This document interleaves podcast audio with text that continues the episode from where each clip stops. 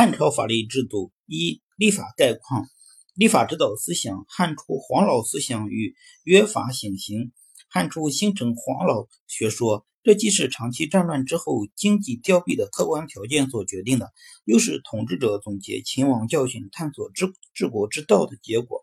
汉初通过批判秦的专任刑法，重刑刑轻罪，确立了黄老的无为而治为指导思想，具体体现为轻徭薄赋和削。约法行刑，轻徭薄赋旨在休养生息；约法行刑旨在纠正秦法繁苛。在黄老指导思想下，汉高祖减轻税赋，规定田赋十五而税一；汉景帝又减为三十而税一。刑刑方面，刘邦入咸阳曾约法三章，宣布废除秦朝苛法。汉惠帝除夏甲书律，高后吕后除三族罪，妖言令。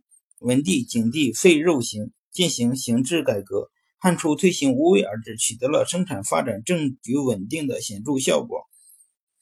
汉武帝时，德主刑府与正统法律思想的确立。经过休养生息，汉武帝时国家已经具备雄厚的物质条件。为了实现大一统的治世思想，汉武帝决心改消极姑息的无为而治为积极进取的有为而治。采纳董仲舒罢黜百家，独尊儒术的主张，将儒家思想定为至尊。董仲舒的学说以先秦儒家思想为主体，吸纳了阴阳、法道等诸说而建构而成，实现了儒法的合流。经过董仲舒的理论阐释与附会，君为臣纲，父为子纲，父为妻纲这三纲成为法律制度的核心与宗旨。其中尤其鼓吹君权神授，强调君主集权。他以天人感应的国家法律观和大一统的秩序模式，系统阐述了礼法并用、德主刑府的立法指导思想。德主刑府纠正了秦朝专任刑罚的偏偏失，与儒家的礼教化和法家的刑法惩治相结合，更有利于维护王朝的长治久安。这一思想是对以往政治理念的总结，并为后世王朝所沿袭和发展，从而确立了传统中国正统的法律思想。主要立法是约法三章、九章律与汉律六十篇。刘邦攻占咸阳后，曾以废除秦朝苛法为号召，与关中父老约法三章：杀人者死，伤人及到底罪，悉除去秦法。约法三章既是西汉立法之开端，也对刘邦争取民心、赢得楚汉战争的胜利，继而夺取全国政权起到重要作用。汉朝建立后，高祖深感三章之法不足以御奸，故令丞相萧何参照秦法。取其异于使者，作律九章，即所谓九章律。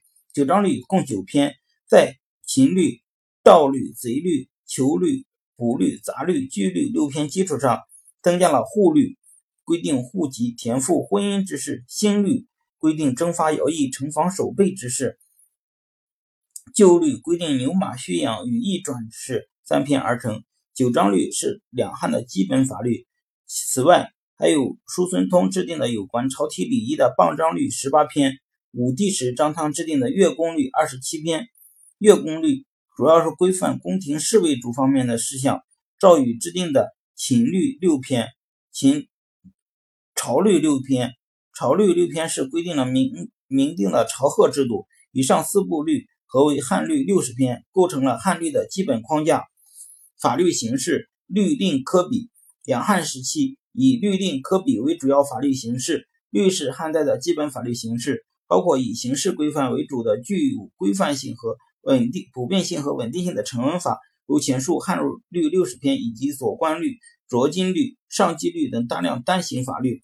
令是皇帝随时发布的诏令，或由臣下提出由经皇帝批准的立法建议，涉及面广，法律效力高于律，是汉朝重重要的法律形式。令可以对律起到增补和修改的作用。由于诏令的发布往往比较任意，其数量不断增多。科是从克发展而来的，是律以外规定犯罪与刑法及行政管理方面的单行法规，也称释条、科条。至东汉，大量种类繁多的科条造成科条无限的混乱局面。